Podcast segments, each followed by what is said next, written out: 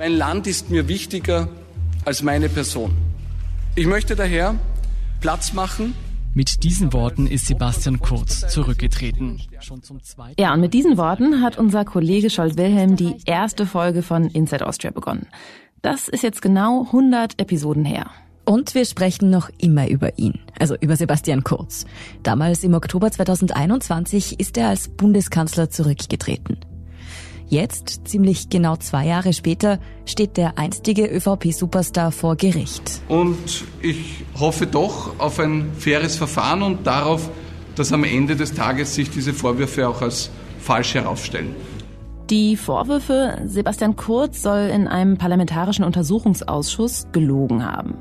Vergangene Woche hat in Wien der Prozess gegen ihn begonnen. Ich glaube, ich habe noch keine Person bei Gericht erlebt, die ähnlich emotional ausgesagt hat. Sebastian Kurz hat ziemlich ausgeholt und er hat vor allem auch gegen die WKStA, also die Wirtschafts- und Korruptionsstaatsanwaltschaft, ausgeholt und hat ihr sinngemäß vorgeworfen, sie mache gemeinsames Spiel mit der Politik. Ich bin Lucia Heisterkamp vom Spiegel. Und ich bin Antonia Raut vom Standard. In dieser Folge von Inside Austria sprechen wir über den Prozess gegen Österreichs Ex-Kanzler. Darüber, was bisher im Gerichtssaal passiert ist und wie Sebastian Kurz versucht, sich gegen die Vorwürfe der Staatsanwaltschaft zu verteidigen.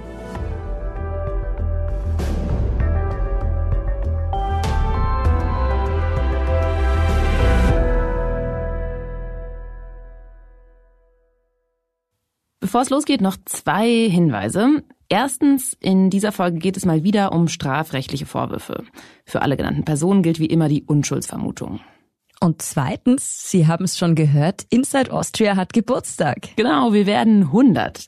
Naja, nicht ganz, aber wir produzieren heute unsere hundertste Folge.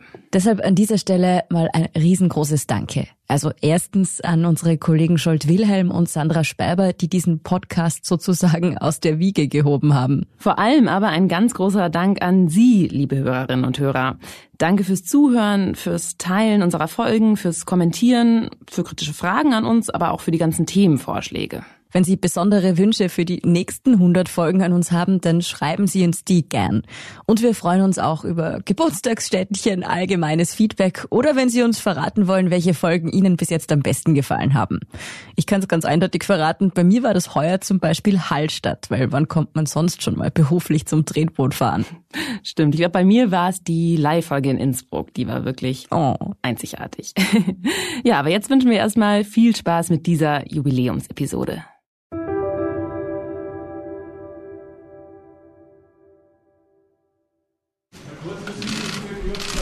Es ist Mittwoch, der 18. Oktober. Seit Monaten haben Journalistinnen und Journalisten in Österreich sich diesen Tag rot im Kalender angestrichen. Und zwar nicht etwa, weil Bundeskanzler Karl Nehammer heute Geburtstag hat. Hat er zwar tatsächlich, aber so wichtig ist das für das tagespolitische Geschäft dann doch nicht. Es geht um Nehammers Vorgänger. Und zu feiern hat der an diesem Mittwoch definitiv nichts. Am Landesgericht in Wien hat am Mittwoch der Prozess gegen den ehemaligen österreichischen Bundeskanzler Sebastian Kurz wegen mutmaßlicher Falschaussage begonnen. Das Straflandesgericht in Wien, in der Bundeshauptstadt auch das Landl genannt, ist ein großes Gerichtsgebäude mit einem riesigen Schwurgerichtssaal.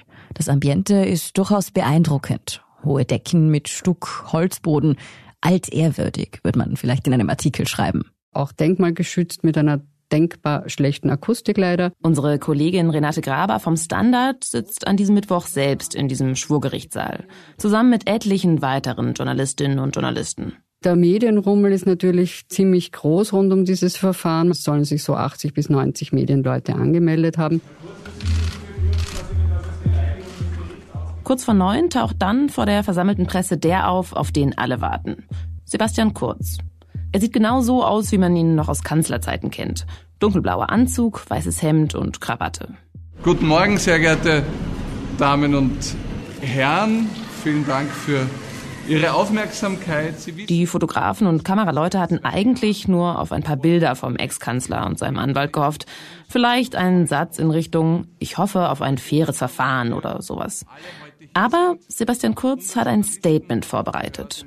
Er will gleich vorweg schon mal seine Sicht klären auf den Prozess. Es gibt seit zwei Jahren den Vorwurf der WKSDA, ich hätte im Untersuchungsausschuss falsch ausgesagt. Der Grund, warum wir alle heute hier sind und uns mit den Aussagen im Urschuss von vor drei Jahren auseinandersetzen, ist ein Zusammenspiel aus Politik und WKSDA. Das Wort Zusammenspiel lässt Kurz dann direkt noch einmal fallen und erklärt auch sofort, was er damit meint. Es waren die Abgeordneten im Urschuss, die mich nicht nur befragt haben, sondern danach auch gleich Anzeige erstattet haben. Und es war die WKSDA, die ein Strafverfahren eingeleitet hat. Meiner Meinung nach mit dem Ansatz, jede meiner Aussagen, immer wenn es die Möglichkeit gab, sie in zwei Richtungen zu interpretieren, in die für mich nachteilige Richtung zu interpretieren. Es ist sozusagen ein kleiner Trump-Moment gewesen, eine kleine Verschwörungsanekdote. Unser Kollege Oliver Dasgupta war auch unter den anwesenden Medienvertretern und hat kurz bei seinem Statement ganz genau zugehört hat das nur so anklingen lassen, Zusammenspiel kann alles Mögliche heißen. Auf jeden Fall konnte er davon ausgehen, dass es anschließend medial irgendwie groß rauskommt. Ein Zusammenspiel zwischen Politik und Staatsanwaltschaft. Lassen Sie uns noch mal kurz rekapitulieren, was Sebastian Kurz eigentlich vorgeworfen wird, um besser zu verstehen, was er da genau in den Raum wirft. Kurz soll in einem Untersuchungsausschuss im Juni 2022 gelogen haben. In der Befragung ging es damals um Kurz ehemaligen Vertrauten Thomas Schmidt. Über den haben wir hier auch schon oft gesprochen. Thomas Schmidt war einst Generalsekretär, also ein sehr hoher Beamter im Finanzministerium. Thomas Schmidt ist nur ein paar Jahre älter als Sebastian Kurz und mindestens genauso ehrgeizig. 2019 wird Schmidt alleiniger Vorstand der Staatsholding ÖBAG. Die ÖBAG verwaltet Unternehmensanteile der Republik in Höhe von mehr als 25 Milliarden Euro. Es geht also um einen Job mit sehr viel Einfluss und Spitzengehalt. Dass ausgerechnet ein ÖVP-naher Spitzenbeamter diesen Posten bekommt, das wird später zum Politikum. Im sogenannten Ibiza-Untersuchungsausschuss wird Kurz von der Opposition dazu befragt. Das Medienportal Zack Zack hat Ausschnitte der Befragung veröffentlicht. Wir hören da mal kurz rein. Die Abgeordnete der liberalen Neos, Stefanie Crispa, fragt hier. Sehr geehrter Kanzler, aber zum Thema. Haben Sie auf die Bestellung Schmieds zum Vorstand der ÖBAG Einfluss genommen oder zumindest versucht, auf die Bestellung Einfluss zu nehmen? Die Entscheidung über die Bestellung äh, liegt beim Aufsichtsrat. Der Aufsichtsrat hat diese Entscheidung getroffen. Äh, und ich habe vorher schon beantwortet, dass ich äh, den Thomas Schmidt für qualifiziert erachte und dass ich auch informiert war, dass er sich bewirbt äh, und dass ich informiert wurde danach, dass die Bewerbung gut gemacht wurde und er auch bestellt wurde. Auch auf den Aufsichtsrat kann man Einfluss nehmen. Demnach beantworten Sie bitte meine Frage, ob Sie versucht haben, auf die Bestellung Einfluss zu nehmen. Ich habe nicht den Aufsichtsrat beeinflusst. Der Aufsichtsrat ist in seiner Entscheidung frei. Sebastian Kurz, zu der Zeit ja noch Bundeskanzler, wird im Verlauf der Sitzung noch mehrmals zu der Angelegenheit befragt. Ob er mit Thomas Schmidt darüber gesprochen habe, dass er sich für den Posten bewerben will, ob Kurz daran beteiligt war, die Aufsichtsräte auszuwählen, ob ihm irgendwelche Deals über die Postengaben bekannt gewesen wären. Kurz behauptet immer wieder, er sei in keine Personalentscheidungen rund um die ÖBAG eingebunden gewesen. Weder bei der Wahl des Vorstands noch der Aufsichtsratsmitglieder. Die Wirtschafts- und Korruptionsstaatsanwaltschaft glaubt, das stimmt nicht.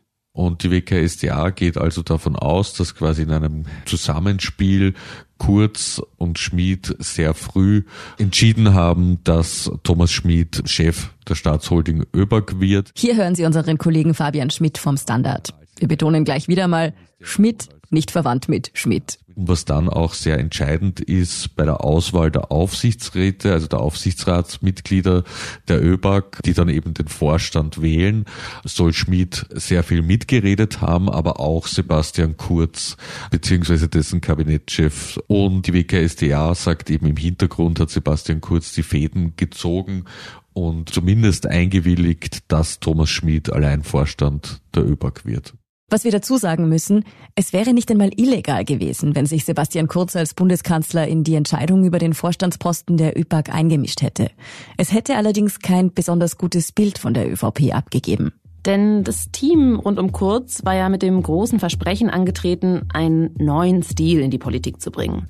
Und sowas wie Jobs, die nach Gefälligkeiten vergeben werden, damit sollte unter Kurz endgültig Schluss sein. Loswerden. Ich möchte mich bei euch allen bedanken für das, was ihr möglich gemacht habt. Wir haben vor fünf Monaten gestartet mit dem Ziel, eine große Bewegung zu werden. Wir haben das Ziel gehabt, zu wachsen und dieses Land zu verändern. Er war eine Bewegung, er wollte neuen Wind reinbringen in diese Partei, er wollte neue Wege gehen und alles nur nicht mit Postenschacher in Verbindung gebracht werden. Und deshalb glauben die Ermittler, hat Kurz im Untersuchungsausschuss gelogen und verschleiert, wie sehr er hier eben doch mitgemischt hat. Die Neos, die den Kanzler ja damals befragt haben, erstatten dann später die Anzeige wegen Falschaussage. Und die WKSDA nimmt daraufhin Ermittlungen auf. Daraus spinnt Sebastian Kurz also jetzt im Vorraum des Straflandesgerichts eine kleine Verschwörung vom Zusammenspiel zwischen Politik und Staatsanwaltschaft und streut dieses Narrativ noch bevor die erste Verhandlung beginnt.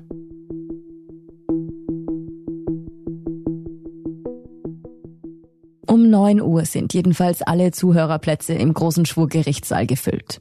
Und sobald das Verfahren eröffnet ist, geht das Team von Sebastian Kurz gleich in die Offensive. Sein Verteidiger stellt einen Befangenheitsantrag gegen den Richter. Also das war ganz skurril, aber auch irgendwo erwartet worden, weil der Richter vor einigen Jahren, als er noch Staatsanwalt war, mit dem früheren grünen Politiker und dann heute Publizisten und Kurzkritiker Peter Pilz zu tun hatte. Und der Richter hat sich diesen Befangenheitsantrag stoisch angehört und hat dann aber ziemlich geschmeidig geantwortet, er habe seit fünf Jahren mit Pilz keinen Kontakt mehr gehabt und auch nicht telefoniert. Der Antrag wird abgewiesen, was auch irgendwie Sinn ergibt, weil der Richter selbst über den Antrag entscheidet und wenn er sich für befangen hielte, wahrscheinlich nicht dort sitzen würde. Für Beobachter wirkt das erstmal ziemlich seltsam, aber kurz geht es natürlich darum, die Botschaft zu senden, die Justiz ist befangen. Unser Kollege Oliver Dasgupta sitzt auch mit im Saal. Er sagt, obwohl sich Sebastian Kurz gerade vor der Presse noch so selbstbewusst gegeben hat, ist ihm die Nervosität auf der Anklagebank dann doch richtig anzumerken. Also ich saß so schräg hinter ihm, wenige Meter entfernt im Pressebereich und man konnte gut beobachten, wie er keine Position fand, die ihm irgendwie halbwegs angenehm war und sah das an seinen Füßen. Er hat dann auch mit den Händen immer wieder sich aufgestützt, hat Papier beschrieben, hat es geordnet, er beugte sich vor und zurück und er konnte keine Position mehr als ein paar Momente aushalten. Und das verriet dann schon, dass er sehr angespannt ist. Angeklagt sind neben Kurz übrigens noch zwei weitere Personen. Bernhard Bonelli, ehemaliger Kabinettschef von Kurz und die frühere ÖVP-Vizechefin und ehemalige Generaldirektorin der Casinos Austria, Bettina Glatz-Kremsner. Beiden wird ebenfalls Falschaussage im U-Ausschuss vorgeworfen. Bei Bonelli ging es um die ÖBAG-Personalie, bei Glatz-Kremsner um ein Verfahren rund um die Casinos Austria. Am ersten Prozesstag wird Bettina Glatz-Kremsner befragt und die Verhandlung endet mit einer Überraschung. Der Richter bietet ihr eine außergerichtliche Einigung an. Das heißt, sie muss eine Geldstrafe von rund 100.000 Euro zahlen. Das wird an ihrem Gehalt bemessen. Und dann wird das Verfahren eingestellt, sofern die WKSDA nicht nochmal Berufung einlegt. Eine ganz wichtige Voraussetzung ist, dass die Angeklagte oder der Beschuldigte, je nachdem in welchem Stadium das erfolgt, Verantwortung übernimmt. Das heißt nun nicht, dass jemand sich schuldig bekennen muss, aber er muss seinen Fehler eingestehen und auch sagen, dass ihm das leid tut und so weiter. Und das tut Bettina Glatz-Kremsner auch die das schon in ihrer einleitenden Stellungnahme äh, sehr betont hat, wie leid ihr das tut und dass sie einen Fehler gemacht hat, sich nicht gut genug vorbereitet hat. Deshalb bietet ihr der Richter eben am Ende die Einigung an. Und man fragt sich natürlich sofort, ob bei Kurz vielleicht dasselbe passiert. Ist auch für ihn der Prozess nach einem Tag vorbei? Sebastian Kurz wird am zweiten Verhandlungstag befragt. Das ist Freitag vor einer Woche. Er saß dann eben vorne direkt an einem Tisch, direkt vor dem Richter und war sehr emotional. Kurz spricht sehr lange. Er holt weit aus. Während er redet, bewegt er lebhaft die Hände. Fast so, als würde er an einem Rednerpult stehen und nicht auf der Anklagebank sitzen. Ich glaube, ich habe noch keine Person bei Gericht erlebt, die ähnlich emotional ausgesagt hat. Er war laut, er hat ganz viel gestikuliert und es war tatsächlich sehr ungewöhnlich. Inhaltlich beteuert Sebastian Kurz seine Unschuld. Er habe im Untersuchungsausschuss die Wahrheit gesagt.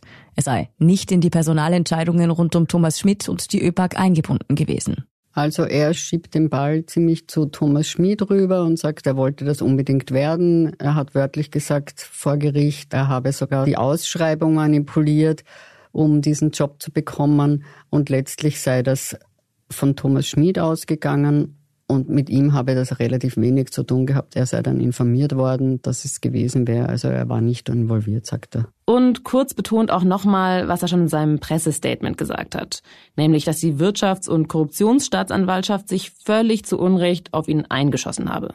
Meiner Meinung nach mit dem Ansatz, jede meiner Aussagen, immer wenn es die Möglichkeit gab, sie in zwei Richtungen zu interpretieren, in die für mich nachteilige Richtung zu interpretieren. Kurz nennt im Gerichtssaal dann auch konkrete Beispiele, was er mit dieser nachteiligen Interpretation meint. Es gibt ja diverse Chat-Nachrichten, die die Staatsanwaltschaft als Beweis dafür sieht, dass Kurz bei den ÖBAG-Personalentscheidungen eben die Fäden gezogen hat. Diese Nachrichten sind mittlerweile schon berühmt geworden, wahrscheinlich kennen Sie auch einige davon. Da schreibt Kurz zum Beispiel an Schmidt in Bezug auf die ÖBAG-Führung, kriegst eh alles, was du willst, und dann dreimal Smiley mit Küsschen. Dann nennt er ihn auch noch einen Aufsichtsratssammler. Schmidt antwortet, ich bin so glücklich, ich liebe meinen Kanzler. Zweimal Daumen hoch und zweimal Muskeln. Die Interpretation der Staatsanwaltschaft, etwas verkürzt, kurz sichert Schmidt zu, dass er ÖPAG-Chef wird. Schmidt wiederum freut sich entsprechend. Und diese Kommunikation hat Sebastian Kurz vor Gericht ganz anders interpretiert. Er hat nämlich gemeint, mit diesem kriegst eh alles, was du willst. Er hat eine andere Betonung drauf gelegt. Er hat sozusagen gesagt, kriegst eh alles, was du willst. So wie meinem Kind sagt, jetzt ist aber genug. Und er hat das auch so ausgedrückt. Er hat gemeint, er wollte ihn einbremsen damit. Und mit dem Aufsichtsratssammler, das hat er auch so gemeint, dass er das eigentlich abblocken wollte, also das hinteranhalten wollte. Das war doch eine sehr überraschende Interpretation. Das heißt, Sebastian Kurz wollte Schmidt mit der Nachricht angeblich ruhig stellen. Die Staatsanwaltschaft aber würde seine Nachrichten und seine Aussagen im Untersuchungsausschuss immer wieder zum Nachteil für ihn interpretieren, behauptet Kurz. Dann sagt Kurz aber noch etwas. Während der Befragung im U-Ausschuss habe er stark unter Druck gestanden, weil die Opposition nur darauf gewartet habe, ihn wegen Falschaussage anzuzeigen. Er habe Angst gehabt, in ein Strafverfahren reingezogen zu werden. Unser Kollege Fabian Schmidt sagt, es wirkt ein bisschen so, als würde sich Kurz da auf einen sogenannten Aussagenotstand berufen. Es ist so, dass wenn man als Zeuge vor Gericht oder den Ermittlern oder wenn man als Auskunftsperson im Urausschuss aussagt, wenn man da Sachen gefragt wird und eine ehrliche Antwort würde nach eigenem Empfinden womöglich Ermittlungen auslösen oder Schande bedeuten, dann kann man straffrei Falschaussagen. Anders gesagt, Kurz könnte behaupten, er hätte im U-Ausschuss gelogen, weil er befürchtete, etwas Strafbares zu sagen.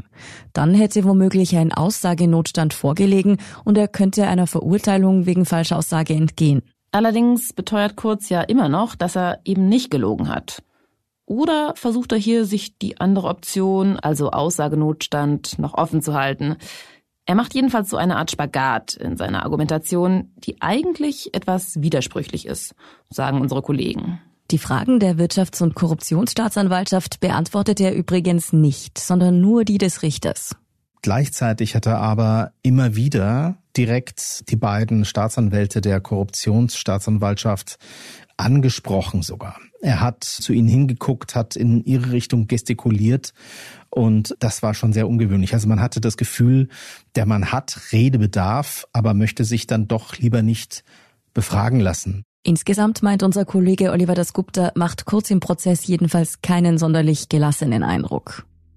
Das Interessante ist schon, Sebastian Kurz galt immer als ein Politiker, der sehr auf Kontrolle aus war, dem es sehr wichtig war, dass sein politischer Auftritt sehr gut inszeniert war und dass seine Botschaften eben passgenau ausgesandt wurden.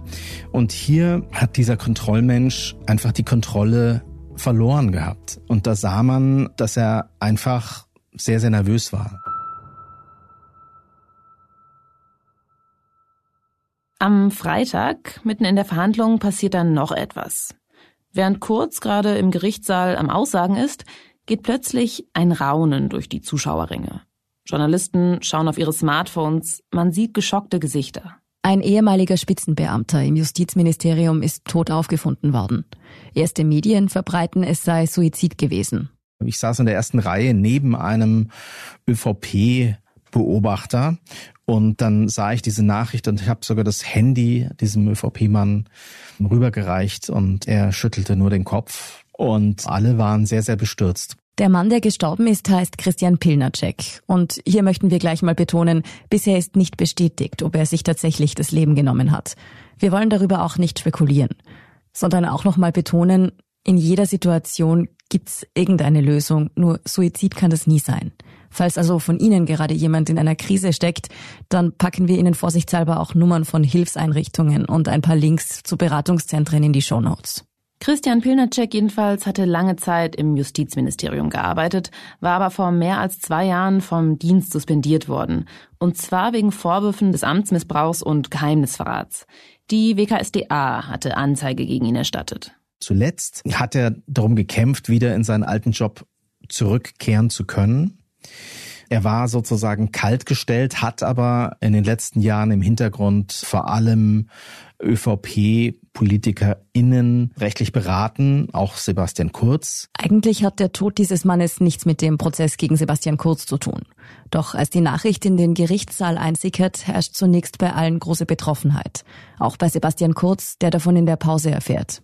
Was Kurz dann am Ende dieses Prozesstages gemacht hat, Kurz hat ein Statement ähm, abgehalten, hat eine kleine Pressekonferenz gegeben nach diesem Prozesstag und warf dort sinngemäß, ohne es explizit auszusprechen, der Wirtschafts- und Korruptionsstaatsanwaltschaft vor, Christian Pilnacek in den Tod getrieben zu haben. Ich habe in den letzten Jahren miterlebt, wie mit ihm umgegangen worden ist und ich habe in den letzten Jahren miterlebt, was das auch mit ihm gemacht hat.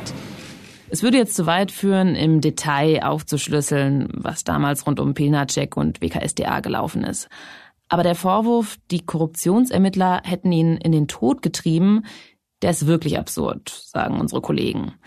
Sebastian Kurz versucht aber ganz offensichtlich, den tragischen Vorfall für sich zu nutzen und Parallelen zu den Ermittlungen gegen ihn in den Raum zu stellen. Seht her, da wurde ein Mensch juristisch in die Verzweiflung gehetzt und diese Analogie zu ihm, die hing dann sozusagen schon im Raum. Kurz ist offenbar bereit, bei diesem Prozess alle Karten auszuspielen. Das macht noch einmal deutlich, wie viel hier für ihn auf dem Spiel steht. Bei einer Verurteilung drohen ihm bis zu drei Jahre Haft. Eine Gefängnisstrafe ist allerdings eher unwahrscheinlich, weil Kurz nicht vorbestraft ist. Realistisch wäre, wenn, dann wohl eher eine Geldstrafe. Aber noch wichtiger als eine potenzielle Strafe wären für Kurz wahrscheinlich die Auswirkungen auf sein Ansehen und damit auch die Folgen für seine weitere Karriere. Ein politisches Comeback für einen Kanzler, der wegen Falschaussage verurteilt ist, wahrscheinlich schwierig. Wobei Kurz ja bislang bestreitet, dass er in die Politik zurückkehren will. Was wir allerdings nicht vergessen dürfen, dieser Prozess ist nur der Anfang. Das ist erst das Vorspiel für den noch viel größeren, den relevanteren Prozess, der wahrscheinlich 2024 ansteht. Dort geht es um mutmaßliche Inseratenkorruption, um Medienkorruption, um frisierte Umfragen. Das ist natürlich noch eine ganz andere Kategorie. Das hat ein anderes politisches Gewicht. Und was am Ende des ersten Prozesses steht, das setzt natürlich schon mal den Ton für den nächsten, großen Prozess. Wie geht's jetzt fürs Erste weiter? Anfang der Woche fand schon der dritte Verhandlungstag statt. Da wurde dann kurz ehemaliger Kabinettschef Bernhard Bonelli befragt. Auch der soll ja im U-Ausschuss gelogen haben, eben auch zu der Causa rund um die ÖBAG. Also bei Bernhard Bonelli würde ich sagen, war viel deutlicher als bei Sebastian Kurz, dass er in Richtung Aussagenotstand geht. Also er hat da sogar an einer Stelle quasi Fehler eingeräumt und gesagt, er war ein Quereinsteiger, er habe den Urschuss unterschätzt. Gleichzeitig verteidigt Bonelli Sebastian Kurz und greift sowohl die WKSDA als auch Thomas Schmidt an. Thomas Schmidt, der steht ja im Mittelpunkt der ganzen Affäre. Er will im Prozess Kronzeuge werden, vermutlich weil er dadurch einer harten Strafe entgehen will. Und hat schon im Vorfeld umfassend gegen Sebastian Kurz ausgesagt. Sein Geständnis ist neben den Chatnachrichten zentrale Grundlage für die Argumentation der Staatsanwaltschaft. Und Thomas Schmidt soll beim nächsten Verhandlungstag am 17. November als Zeuge aussagen.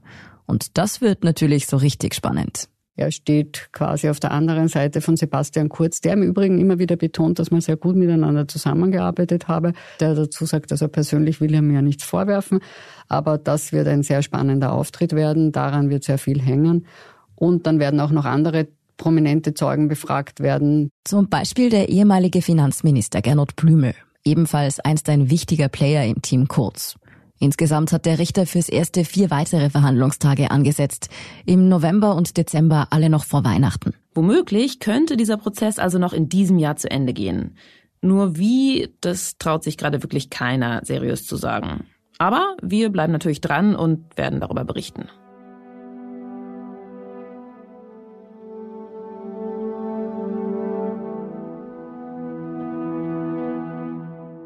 Dass ein ehemaliger Kanzler vor Gericht steht. Das ist selbst in Österreich, wo wir, was politische Turbulenzen angeht, schon ziemlich abgebrüht sind, ungewöhnlich. Entsprechend groß ist auch das öffentliche Interesse an dem Prozess. Sebastian Kurz, der seine Unschuld beteuert, versucht ganz offensichtlich, sich als Opfer einer Justizkampagne darzustellen. Doch man merkt ihm an, wie nervös er ist. Kein Wunder, dieser Prozess wird mitentscheidend für den weiteren Verlauf seiner Karriere sein. Und Sebastian Kurz ist ja noch relativ jung. Und dieser Prozess ist erst der Anfang. Der richtig große Brocken wartet noch. Inside Austria hören Sie auf allen gängigen Podcast-Plattformen, auf derstandard.at und auf spiegel.de.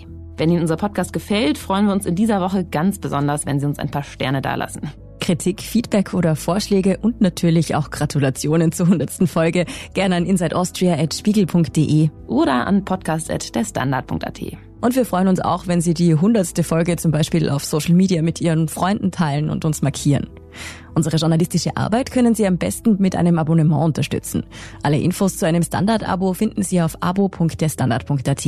Unsere Hörerinnen und Hörer können mit dem Rabattcode Standard zwölf Wochen lang das Angebot von Spiegel Plus für nur 2,49 Euro pro Woche testen. Alle Infos dazu finden Sie auf spiegel.de slash der Standard. Alle Links und Infos stehen wie immer auch in den Shownotes dieser Folge. Danke fürs Zuhören und Dank an Ole Reismann für die Redigatur und Philipp Fackler für die Produktion. Ich bin Lucia Heisterkamp. Ich bin Antonia Raut. Wir sagen Tschüss und Baba.